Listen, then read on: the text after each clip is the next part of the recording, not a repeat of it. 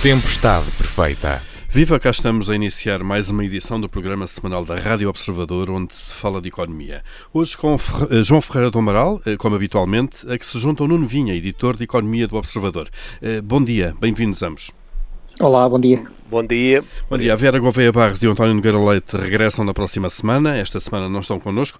E hoje vamos olhar para a auditoria do Tribunal de Contas ao Novo Banco e para as muitas ou poucas revelações que ela nos trouxe. E vamos também analisar a Cimeira Social do Porto e as suas decisões. Eu sou o Paulo Ferreira e esta é a Tempestade Perfeita.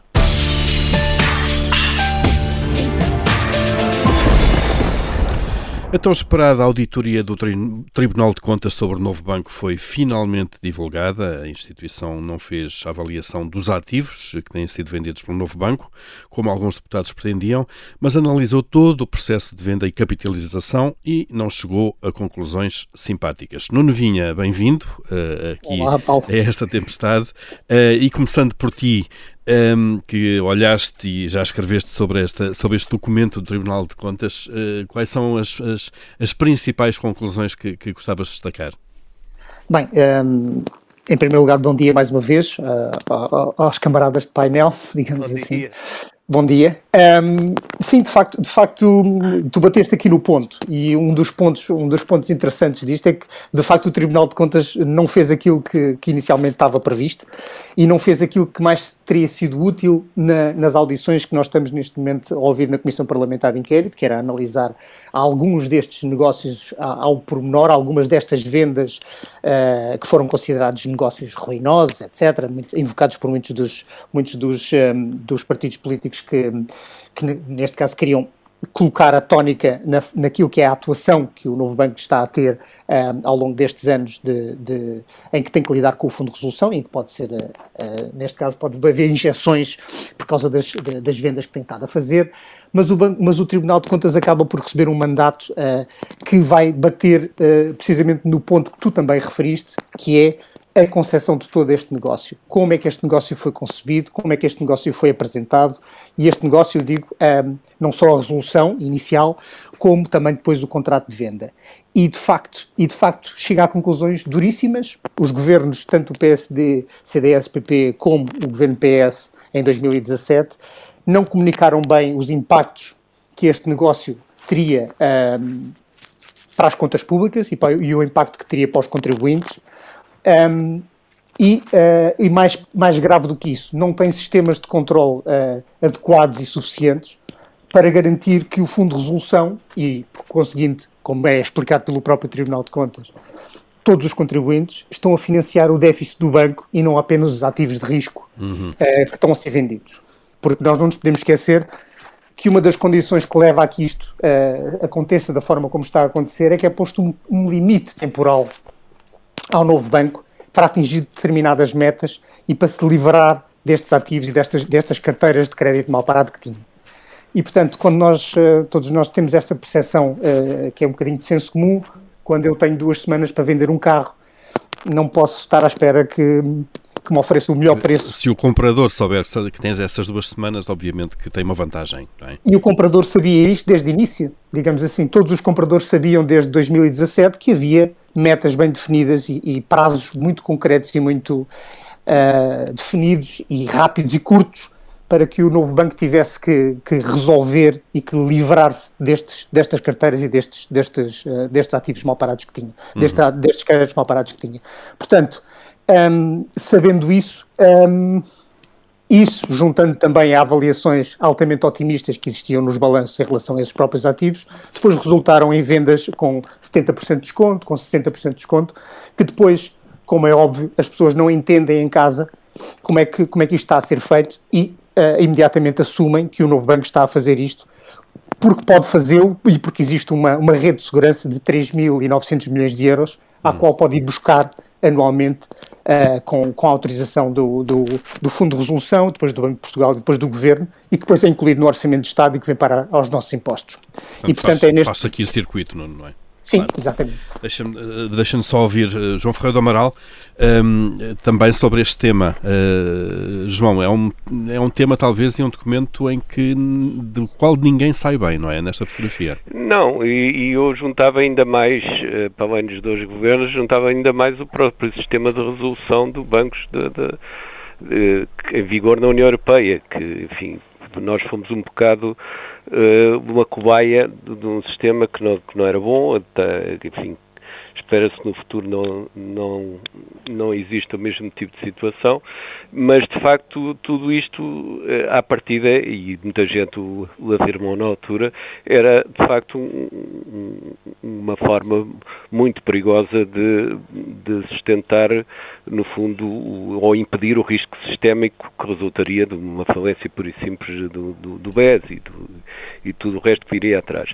Agora, de facto, o sistema propiciava toda esta, eh, toda esta facilidade de facilmente eh, descarrilar na venda de ativos face ao, ao modelo que foi seguido.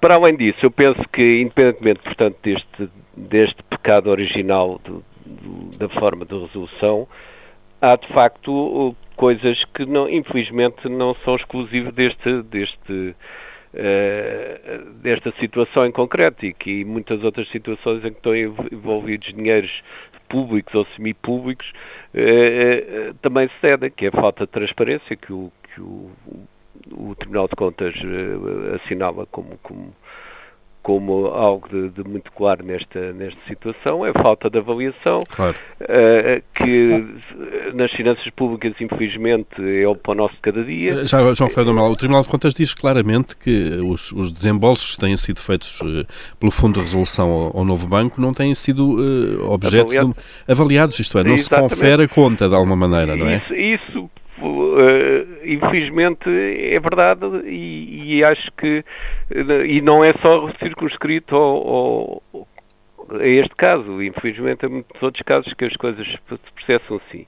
É uma coisa que de facto tem melhorado pouco nas nossas finanças públicas e que é, a meu ver, urgente uh, uh, melhorar esta questão da, da avaliação do, dos encargos para evitar depois surpresas, mas é, é um facto que aqui também foi detectado. Agora, penso que é importante também que, eh, uma vez que as instituições envolvidas já reagiram, que haja de facto, eh, não sei se ao nível da Assembleia da República, se a nível qualquer, um, esclarecimento cabal de, do que efetivamente se esta auditoria do Tribunal de Contas corresponde de facto àquilo que se deu ou se há quaisquer justificações que, que quem, quem teve, a, teve a condição de processo entenda dar. Uhum. Porque uhum. penso que este é um caso demasiadamente custoso para, para ficar por aqui. Não é? Claro. Eu, eu, se calhar punha aqui uma chega, uh, desculpa Paulo, uh, força, força, Nuno. Se calhar punha aqui uma chega que é, que é a seguinte, número um, tanto o Fundo de Resolução como o Ministério de, das Finanças como o Banco de Portugal contestaram uh, grande parte ou muitas das, das, das, das conclusões a que chega, a que chega o, o, Banco, o, o, o Tribunal de Contas, nomeadamente no ponto em que diz que o Fundo de Resolução decidiu sem ter informação completa. Ou seja, o próprio Fundo de Resolução diz: não, não, eu tinha tudo aquilo que precisava. O que é que o Tribunal de Contas concluiu na análise que fez? O que fez é que a, a, a informação que o novo banco lhe passava, número um, nem sequer era aquilo que tinha sido contratualizado uh, na, no, no acordo de venda, portanto, a informação era suposto vir num fecheiro com Uh, informação uh, completa e uh, bem estruturada e acordada entre as várias partes sobre tudo aquilo que tinha, tudo aquilo que, tinha que ser vendido, como e qual é que era o, o, valor que está, constava em balanço e aquilo que o Tribunal de Contas diz, e eu estou a simplificar bastante porque é de facto uma coisa bastante técnica, mas estou a simplificar bastante diz. Nunca as duas partes acordaram formalmente que informação é que deveria constar no fecheiro de referência que era suposto ter sido entregue pelo novo banco trimestralmente ao, ao Fundo de Resolução. O Fundo de Resolução também diz, eu tinha toda a informação que precisava para decidir, mas o Tribunal de Contas considera que não. A informação que lá estava não só não era suficiente, como não permitia distinguir o que é que era uh, passivos resultantes, resultantes de, de, das vendas. O banco mau, se quisermos, o banco mau dentro do banco bom, não é? Claro. Exato, exato. E, e portanto chega, chega à conclusão, ou nós, nós todos, quando lemos tudo isto, chegamos à conclusão ou temos aquelas luzes daquilo que se passava desde, desde os tempos de. Quer dizer, se calhar desde sempre, que é aquela cultura do Banco de Portugal, de acreditar que do outro lado está uma, uma entidade que é uh, justa, correta, honesta e que está ali para, para ajudar, quando na verdade um, ehm, tem que ser, talvez tenha de ser visto mais como uma lógica de o guardião do galinheiro e não convidar a raposa para ajudar a fazer a conta. Exato. Eu penso que justamente esta questão de ser contestado pelas instituições torna mais urgente que haja de facto um esclarecimento cabal de, disto tudo, porque eh, efetivamente é, é muito dinheiro envolvido e, é, e são falhas, eh, a confirmar-se, são falhas que de facto não, não fazem sentido numa, num Estado minimamente organizado. E, portanto, eh, eh, como digo, acho que esta, este esclarecimento de, do debate que resulta agora da contestação, acho que é fundamental para os cidadãos ficarem mais cientes do que é que se passa efetivamente uhum. quando estão muitos milhares, quando estão milhares de milhões em, em causa. Milhões de... Uh, João Ferreira do Mal, até, até, porque olhando para o relatório e para a longa lista de facto de, de, de, de, falhas ou de críticas que o, que o Tribunal de Contas aponta, dá a ideia que é o próprio sistema, que é a arquitetura Sim. institucional e, e, o processo de decisão deste tipo de casos que falha logo à partida. É, e se olharmos para os parceiros do Tribunal de Contas noutros domínios que têm a ver com as finanças públicas, segurança social, etc., encontramos muitas vezes o mesmo tipo de alertas. E o que o, e de facto no nosso sistema que, que, tem a ver com o orçamento, depois com, com quando é o Estado propriamente dito a, a, a pagar, com, depois com os pagamentos, etc., ainda não atingiu e não, e não tenho visto grandes melhorias nesse aspecto, não atingiu um, um, grau de controle suficiente para nós ficarmos descansados, porque continuam a ser possíveis coisas deste tipo, não é? Uhum. Parece que não aprendemos de umas para as outras de alguma maneira. Força eu não a, Eu continuo a achar que, é, que o que está a continuar a imperar aqui é a lógica de clube. O clube restrito, o clube dos senhores e o clube das outras pessoas. Há uns, há uns que estão, que estão todos uh, moralmente eleitos para tomar decisões em nome, em nome do coletivo, e depois existe o outro coletivo que, o caso da coisa correr mal, estará cá para vir ser chamada a, a, a, pagar a conta. E quando eu digo a lógica de clube, uh, também punha, trazia aqui acima, aqui para cima da mesa, uma outra conclusão que chega ao Tribunal de Contas. O Tribunal de Contas identifica conflitos de interesse, ou eventuais conflitos de interesse, em N situações relacionadas com este processo. O, o, o agente verifica verificador é o mesmo que trabalha para as finanças, é o mesmo que trabalhava para, para, para, para, para a entidade que vendia. As, os auditores são os mesmos que trabalham para um, trabalham para o outro, trabalham para o fundo de resolução. E estamos a falar, tem nomes concretos, estamos a falar da Y, estamos a falar da Oliver Wyman, estamos a falar de várias entidades enfim, e depois, o próprio, e depois o próprio Fundo de Resolução é dirigido por uma pessoa que é vice-governador do Banco de Portugal e, portanto, o Tribunal de Contas disse separe-se isto um bocado, um, é preciso parar perceber quem é que está a trabalhar para os vários lados ao mesmo tempo, ou quem pode ter o risco de, de, de, de estar a trabalhar para os vários lados ao mesmo tempo, separar as coisas, separar a ação de cada um, tornar a coisa transparente, tranquila e facilmente entendível por toda a gente, para que não pareça, mais uma vez, como eu dizia uhum. há pouco, que é um clube, que é um clube de cavalheiros em que os cavalheiros decidem uh, todas as, resolver todos os seus problemas e depois o contribuinte acaba por pagar a conta no final. Uh, Nuno Vinha, curiosamente, ou talvez não, as, as reações uh, oficiais que, que, se, que se deram a este, a este relatório do Tribunal de Contas vieram de Mário Centeno, agora Governador do Banco de Portugal, e um comunicado das Finanças. Um, o que é que se passou aqui? Há, há, aqui uma, a defesa de um, de, um, de um legado do próprio Mário Centeno na altura em que estava nas finanças? Uma decisão, não é? A defesa do homem que tomou a decisão em 2017. Portanto, uh, digamos é, que o conflito de interesses pode começar logo aí, não é? Temos alguém que agora é governador do Banco de Portugal a defender Sim, aquilo que... Pode, pode começar logo aí, mas, mas de facto, mas há aqui uma, há aqui uma coisa. O, o, Banco de Portugal, o Fundo de Resolução, o próprio novo banco, tem todos direito ao contraditório. Esse contraditório está presente no relatório, depois o, depois o, o Tribunal de Contas faz a sua apreciação sobre esse contraditório, em que a maior parte dos casos diz não, esta, esta explicação não colhe, mas há aqui uma outra coisa que, é, que aí eu entrava, não quero entrar muito pela, pela, pela área política, mas é o Tribunal de Contas tem sido um, tem sido um órgão que apesar de, apesar de aparecer como salvador nestes momentos uh, para alguns partidos e até mesmo para o, para o, próprio, para o próprio Mário Centeno e para o Banco de Portugal que vieram dizer, bom, eles uh, realmente eles dizem que se não tivesse feito, sido feito nada, uh, o impacto para as finanças públicas seria muito pior e é isso que preferem destacar, mas tem sido um, uma, um pouco um bombo tem sido um bombo da festa, tem, tem, tem, levado, tem levado muita, muita, tem levado com muita, muita antiaérea, digamos assim, com muito fogo antiaéreo. Pelo quê? Pelo facto de não só uh, expor uma série de, situa de situações expondo uh, factualmente, como depois tomando uma opinião, tendo uma opinião sobre o impacto verdadeiro desse género de decisões e que foi, foi tomado. E uh, eu recordo que António Costa não gosta muito isso, quando isso acontece, o Ministro do Ensino Superior também não gostou muito quando isso acontece, o Ministro da Educação não gostou muito quando foi feita essa avaliação, os Ministros da Administração Interna não gostaram quando foi feita a avaliação sobre, sobre, sobre as decisões que foram tomadas uh, a seguir aos fogos, aos grandes fogos de Pedrógão, etc. E tivemos Portanto, há, há, pouco, há pouco tempo, há poucos meses, uma reação muito violenta de Fernando Medina, Medina o Presidente da Câmara de Lisboa, exatamente. em relação ao Tribunal de Contas, por causa da segurança social, exatamente. Exatamente, por causa da venda de quatro, de quatro, de quatro imóveis, ou pelo menos vários imóveis, uh, que eram, uh, tinham sido uh, provenientes de um leilão da, da, Segurança Social e a forma como, como, esse, como esse processo se, se aconteceu. Mas no, o que se nota aqui é um padrão. O Tribunal de Contas pode ir até determinado ponto. A partir de, certo, a partir de determinado ponto está a ser politizado, está a, ser, está a tentar uh, travar uh, negócios. Por exemplo, isso é uma, é uma crítica que também costuma vir de muitos governos, não só deste, que é o Tribunal de Contas um, e as suas decisões alargam-se, estendem-se no tempo, uh, prolongam-se no tempo acima daquilo que seria o normal e depois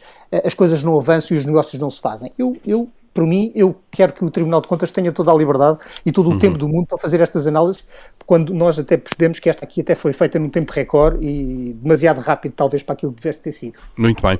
Vamos chegar aqui nesta primeira parte da Tempestade Perfeita. Depois das notícias, vamos então olhar para a Cimeira Social do Porto. Até já.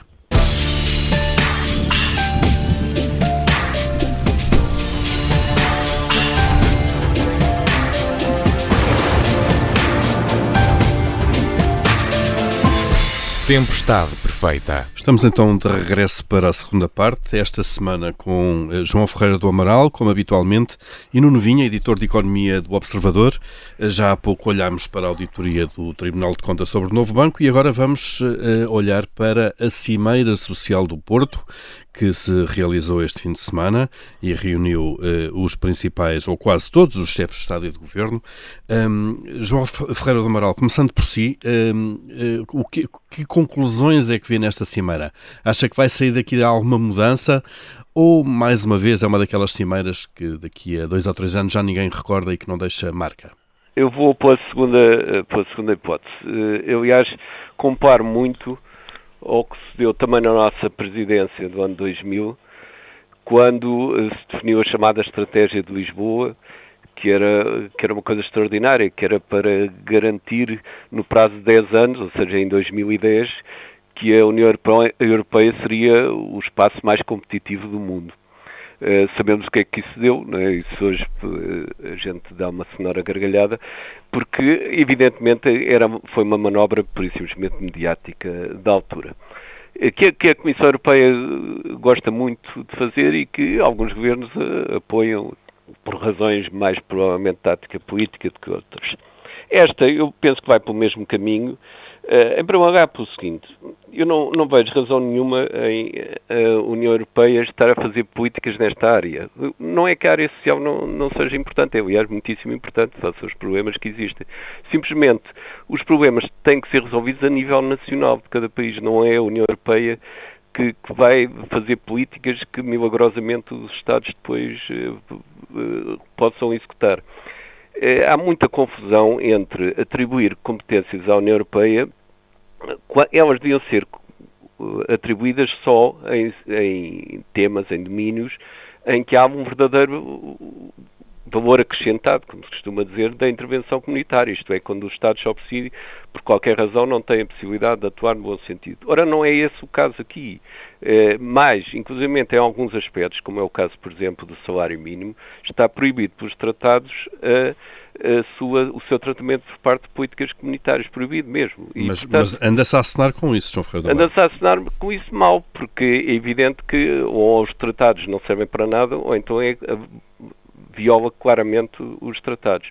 Aliás, houve 11 países, isso não foi muito divulgado em Portugal, 11 países que alguns dias antes da Cimeira chamaram a atenção que não estavam dispostos a que isto passasse para o nível comunitário. Agora, uh, poderá, poderá perguntar-me, algum mal ao mundo que apareçam aqueles objetivos quantificados para a pobreza, para o emprego, não sei o quê? Bem, também diria que não faz mal nenhum que saiba qual, qual é a posição da União Europeia neste, neste, nestes temas e, e, que tenham uns objetivos que não são bem objetivos, mas são uns desejos que, que se melhorem. Não faz mal nenhum que se vá monitorizando uh, a situação. O que eu acho que é, é puramente e totalmente errado é transferir ou tentar transferir funções dos Estados para a União Europeia quando não há nenhuma razão para isso. Esse é um modelo federalista que já se viu que tem levado a grandes becos sem saído dentro da Europa. E, portanto, desse meu, desta minha visão e face à, à grande visão que há dentro da União sobre este tema, penso que será a segunda hipótese que, dá, que há pouco punha, claro. que, que, é a mais viável. Não? Eh, que não, basicamente que se fez agora um grande impacto mediático, mas daqui não vai resultar nada de tal para. Resultará alguma coisa no sentido de se ir acompanhando a situação e, como digo, isso, não, isso até é positivo, não faz mal nenhum. Agora, em termos mais concretos, não creio que haja condições para, para se passar por isto, nem sequer que seja desejável, porque não estou a ver porque é que a intervenção comunitária será mais desejável que a intervenção dos Estados. Eh, por um lado, na, na, na ótica de João Ferreira do Amaral, ainda bem que não vai resultar nada de muito, Sim, de muito não, relevante não, daqui, não é? Porque esta teoria que as políticas únicas para um espaço tão diverso dão resultados é contraditório com eh, as questões mais básicas de política económica e de outros tipos de política, que uhum. as políticas devem estar adequadas às sociedades em que, em que são implementadas. E não fazer o pronto a vestir de um, não, um tamanho certo para todos. Não, napoleónica claro. e jacobina do que é uma, uma, uma administração. Nuno, Nuno Vinha, a mesma questão. Eh, como é que olhas para esta cimeira? Pois, eu, eu por acaso, eh, antes, antes que tu passasses para, outro, para outra coisa, eu queria dar só a minha, a minha visão. Eu acho, eu acho que a União Europeia atualmente, precisamente por tudo aquilo que está a passar, precisa deste género, precisa deste género de simulações de, de, de, de, que age em conjunto, para, nem que seja para um, para um objetivo irrealizável. Ou seja, nós estamos, estamos a, a, na, naquilo que é a esteira daquilo que aconteceu com o Brexit. Temos, temos um, os países que não se conseguem entender, por muito que tenham há, há, há cerca de um ano feito mais uma vez declarações de que, se, de que tinha sido histórica a aprovação de uma bazuca europeia, mas nós, na verdade, ainda não, ainda não está completamente em marcha, ainda não está completamente no terreno ainda falta muita aprovação por parte dos parlamentos nacionais. Os mesmos dilemas que nós vivemos em 2008, uh, eh, na altura, uh, 2008, 2011, quando, quando, quando os países estavam a necessitar urgentemente de ajuda e os, e os Estados-membros foram lentos a, a, reagir, foram lentos a tomar decisão. Agora nós dizemos que são rápidos, mas os, as consequências, os efeitos continuam a não, a não aparecer de, com, com a velocidade que foi apregoada. Portanto, temos um Brexit, temos países, temos países que hum, decidem comprar vacinas à margem, ou, ou, pelo menos comprar vacinas não certificadas ou não, ou não aceitas pelo, pelas entidades europeias. Portanto, nós temos uma grande desunião, temos uh, o país a correr a várias, a várias velocidades para, para, caminhos diferentes e estas cimeiras, digamos assim, servem para colocar um, um traço comum, não é? Como se fosse um objetivo comum que na verdade é uma simulação de traço comum, ou seja, é uma simulação de objetivo. Isto de, é, de, Nuno, é, é, assumido que é quase só encenação, é coreografia mas é uma, é uma, é uma coreografia que, que, que, que, que os dois os bailarinos da, da, União Europeia precisam fazer para mostrar, para mostrar que, que existem e que têm um palco. E, portanto, este, este palco é necessário para os cidadãos também perceberem, olha, afinal nós, nós pertencemos aqui a qualquer coisa comum, que na verdade, se nós formos a ver as, as, as próprias sondagens internas dos, dos países, ninguém se sente muito bem assim, não é? As pessoas, primeiro, definem-se pelo seu próprio, pela sua própria nacionalidade e só talvez tardiamente vão para, para, a história de serem europeus e terem um objetivo comum. Eu, por exemplo, eu estava à espera de, de, uma, de uma coisa muito concreta desta cimeira, confesso, eu estava à espera de ter uma palavra da, da, da, da vice, da vice-presidente da Comissão e comissária da concorrência sobre a TAP e sobre aquilo que estão, que estão a fazer. Comissária Vestager?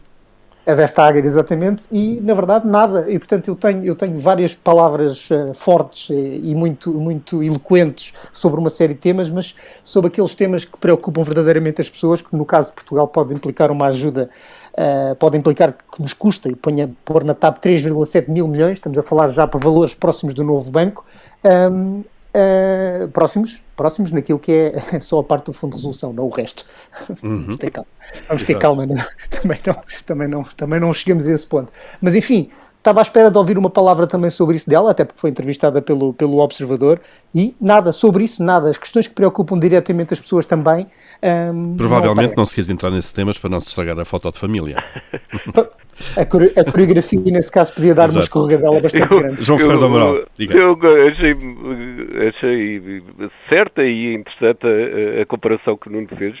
Penso de facto que é isso, é uma, uma coreografia. Agora, há aqui uma realidade eh, que, que se verifica vezes sem conta na história. Quando as instituições começam a funcionar em termos de faz de conta, acabam. Quer dizer, e portanto, certo. o prosseguimento da, da, União Europeia neste caminho significa o seu fim e a sua substituição por qualquer outra coisa. Eh, o que devo dizer que não chorarei muito, mas uh, vai, vai significar isso necessariamente, porque quando uma instituição se torna irrelevante desse ponto de vista e só acrescenta ruído, uh, mais cedo ou mais tarde desaparece. Acha que estamos a chegar a esse ponto em relação à União Europeia? Eu penso que já estamos assim desde o ano 2000, praticamente, quando foi aprovado o caminho para a moeda única, que já foi algum disparate aí pela, pela, pela mesma razão, por impor uma medida, uma política única que os, os, economistas diriam que era pouco eficiente ou nada eficiente para um espaço muito diversificado e que o longo trajeto que, que a União Europeia tem tido nestes últimos 20 anos, que é de, de quase estagnação económica, de grandes, de má uh, reação à crise financeira, de grandes desigualdades em termos de países, de, de macrimónio que se instalou entre Norte e Sul e que agora ingerível, etc., tudo isso tem a ver com, de facto, o, o mesmo problema, que é uh, tentar fazer grandes coisas, dizer que se vai fazer grandes coisas e depois verificar se não há condições para isso, como, como à partida uma análise cuidada teria, teria hum. dito. É? João Ferreira Mal, e a partir do momento em que se optou, desde o início quase, por, por, por alargamentos sucessivos, e hoje já são 27, claro. Eh, estava-se a cavar de alguma forma esse, Estava, esse caminho. Aliás, isso foi muita gente chamou a atenção, né, gente de renome internacional e que nem sequer era uh, anti-europeísta e muita gente chamou a atenção que era um, um, um, um stress muito grande para o próprio projeto estar a fazer um alargamento precipitado como foi feito e da forma como foi feito. E, e, foram, e, foram, e foram na altura atacados por estarem com um discurso pouco inclusivo. Exatamente. É, é muito fácil ser nas palavras ser inclusivo. Eh, todos somos inclusivos nas palavras, mas depois nem sequer se consegue uma política de imigração como deve ser. Não é? E, portanto, eh, a União Europeia vive hoje de palavras e de imagens e de média. E isso não é muito bom para a saúde de uma instituição. Não é? Mas é uma coreografia que sai cara, não é? Sai cara, eh, porque depois não se trata dos problemas que deve tratar, por exemplo, há logo aqui uma, uma, uma contradição fundamental entre este, esta suposta atuação no domínio social em termos de emprego e aquilo que as condições macroeconómicas permitem do ponto de vista da política depois orçamental, da política monetária, etc.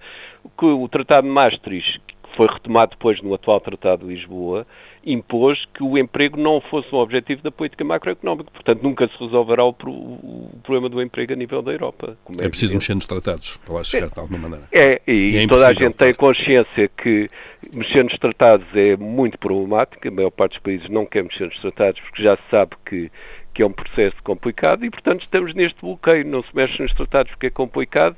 Eh, como não, com os tratados atuais não se pode ter uma, uma ação coerente, nem, nem razoável em termos da distribuição entre funções de Estado e funções da União Europeia, vai-se para a tal coreografia, eh, como digo, foi uma excelente imagem que o Nuno avançou. É? Muito bem, vamos ficar com essa imagem então nesta avaliação uh, da Cimeira Social de Porto e agora é a altura de nós abrirmos o nosso Comitê de Crédito.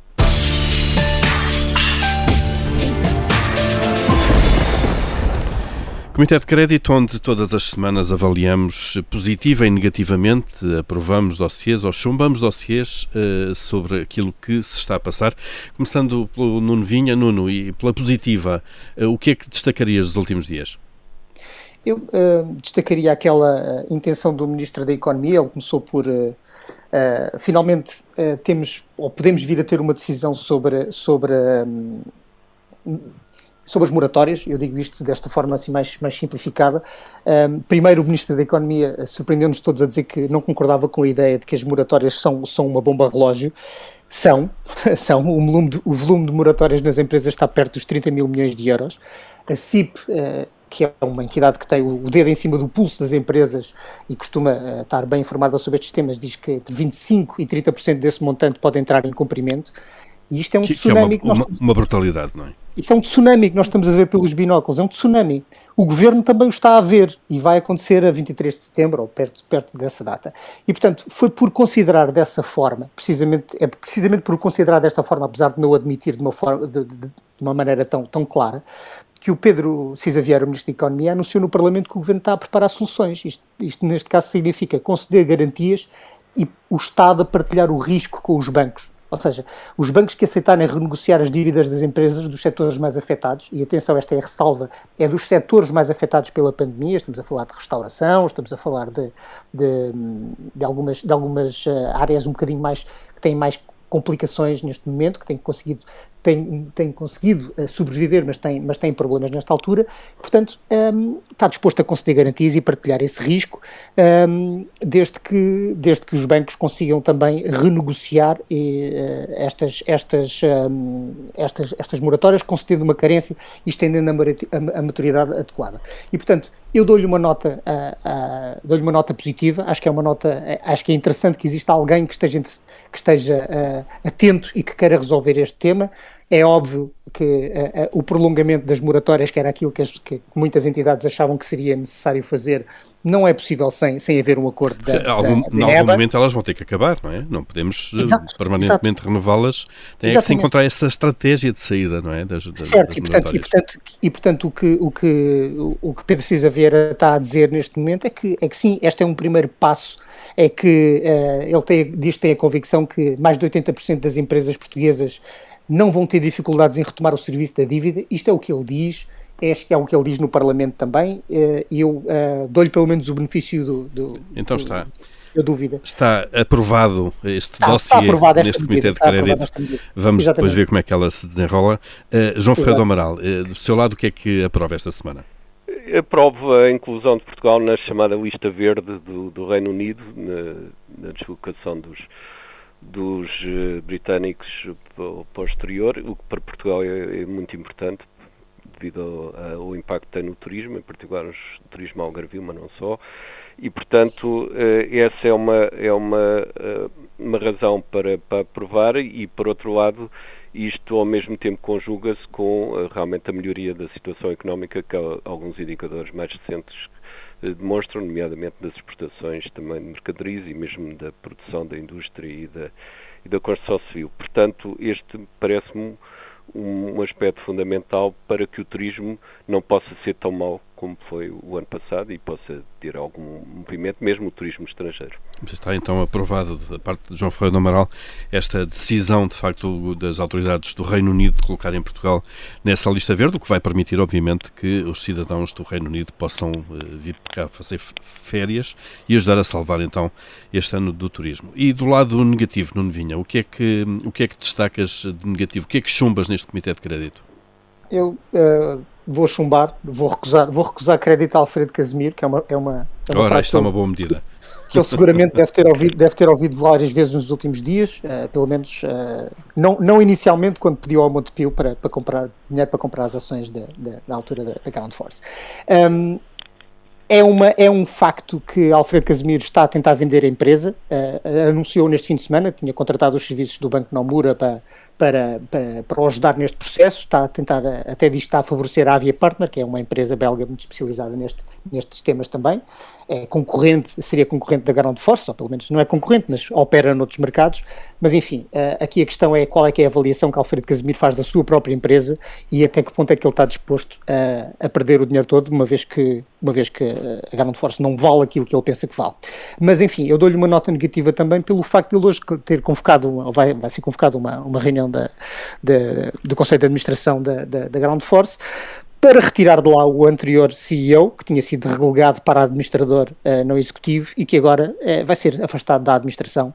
E foi uma pessoa que desde 2017 está associada aos melhores anos de gestão da Ground Force e à forma como como a empresa conseguiu aguentar nos primeiros meses desta, da, desta pandemia, conseguiu aguentar da forma como se aguentou até ao momento. E, portanto, um, Alfredo Casimiro incompatibilizou-se com ele, uh, é sabido que... Aliás, dá a ideia que se incompatibilizou com quase toda a gente relevante neste tema, é não é? Verdade. Com o Ministro eu, eu, também. Eu, sim, eu diria que, que Alfredo Casimiro está muito incompatibilizado com a realidade, mas é uma, é uma, é uma questão que ele depois vai ter que, que ver com os, com os eventuais compradores se, se, se, ainda mantém na, se ainda se mantém na realidade daquilo que é o, um futuro para a Ground Force e para 2.400 trabalhadores que lá estão.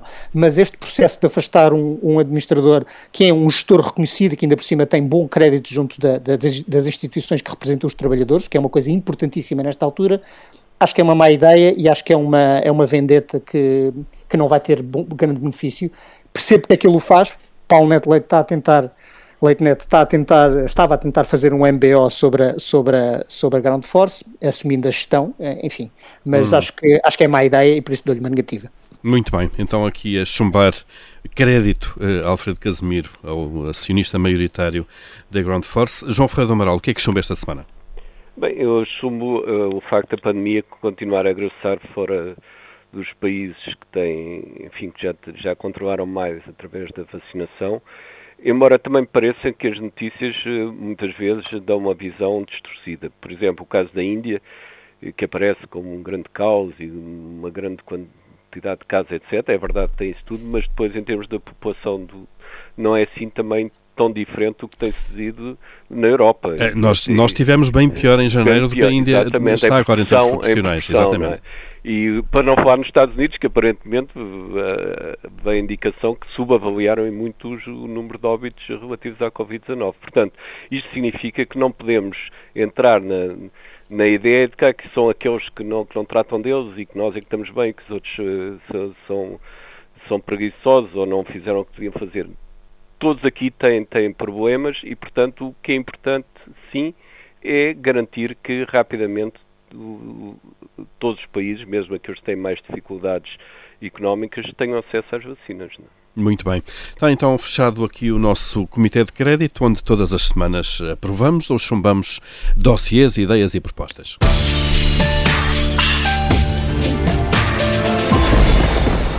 E resta-nos para fechar esta tempestade perfeita irmos aqui ao nosso momento semanal de tirania, começando pelo João Ferreira do Amaral. Uh, João Ferreira do Amaral, se mandasse, o que é que, o, o, o que, é que decidia? Eu decidia eh, justamente relativamente ao, a, enfim, à perspectiva que temos agora que o turismo estrangeiro possa melhorar, que fosse, que fosse distribuída cada turista estrangeiro que chegasse um folheto eh, explicando quais são as regras que, existem no país relativamente à, à, pandemia, para evitar depois situações de serem apanhados na rua a fazer isto ou a fazer aquilo que, que não sabiam, etc. E, portanto, acho que por respeito pelos turistas e pelo nosso próprio interesse, eles deviam saber ficar muito bem informados daquilo que são as regras em vigor na, na zona para onde vão. Uma pedagogia simples, então, para não haver equívocos, claro. Exatamente. Nuno Vinha, e se tu mandasses... O que é que eu faria? Exato. Bom, eh, eu aumentaria, uh, aumentaria uh, o número de pessoas e o orçamento da Autoridade das Condições de Trabalho, para as condições de trabalho.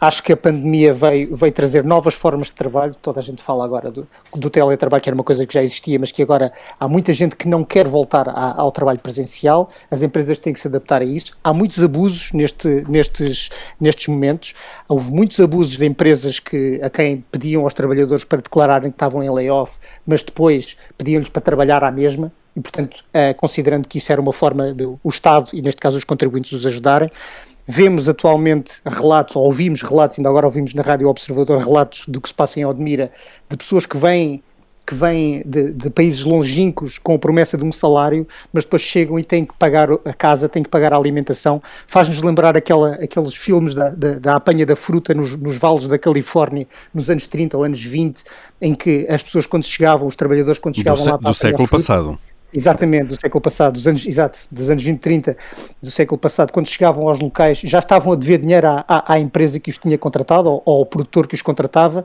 e ainda por cima recebiam em fichas para pagar, para pagar a comida na loja que era a loja do patrão. Portanto, nós, eh, não quer dizer que é isto que se está a passar em Odmira, mas vemos relatos assustadores, e eu acho que este, este tipo de abusos existem quando não existe uh, fiscalização e quando não existe uma ação forte e uma ação uh, presente e visível.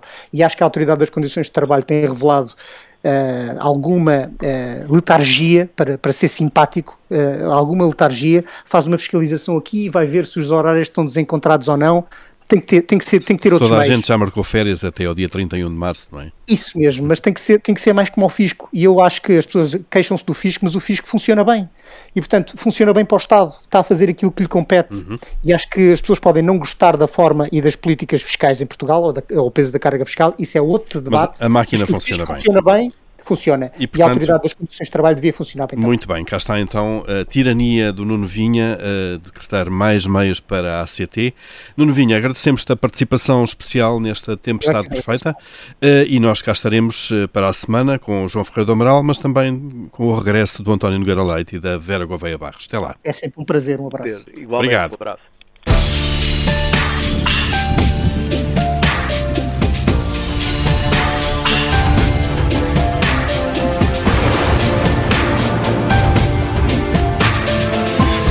Tempestade perfeita.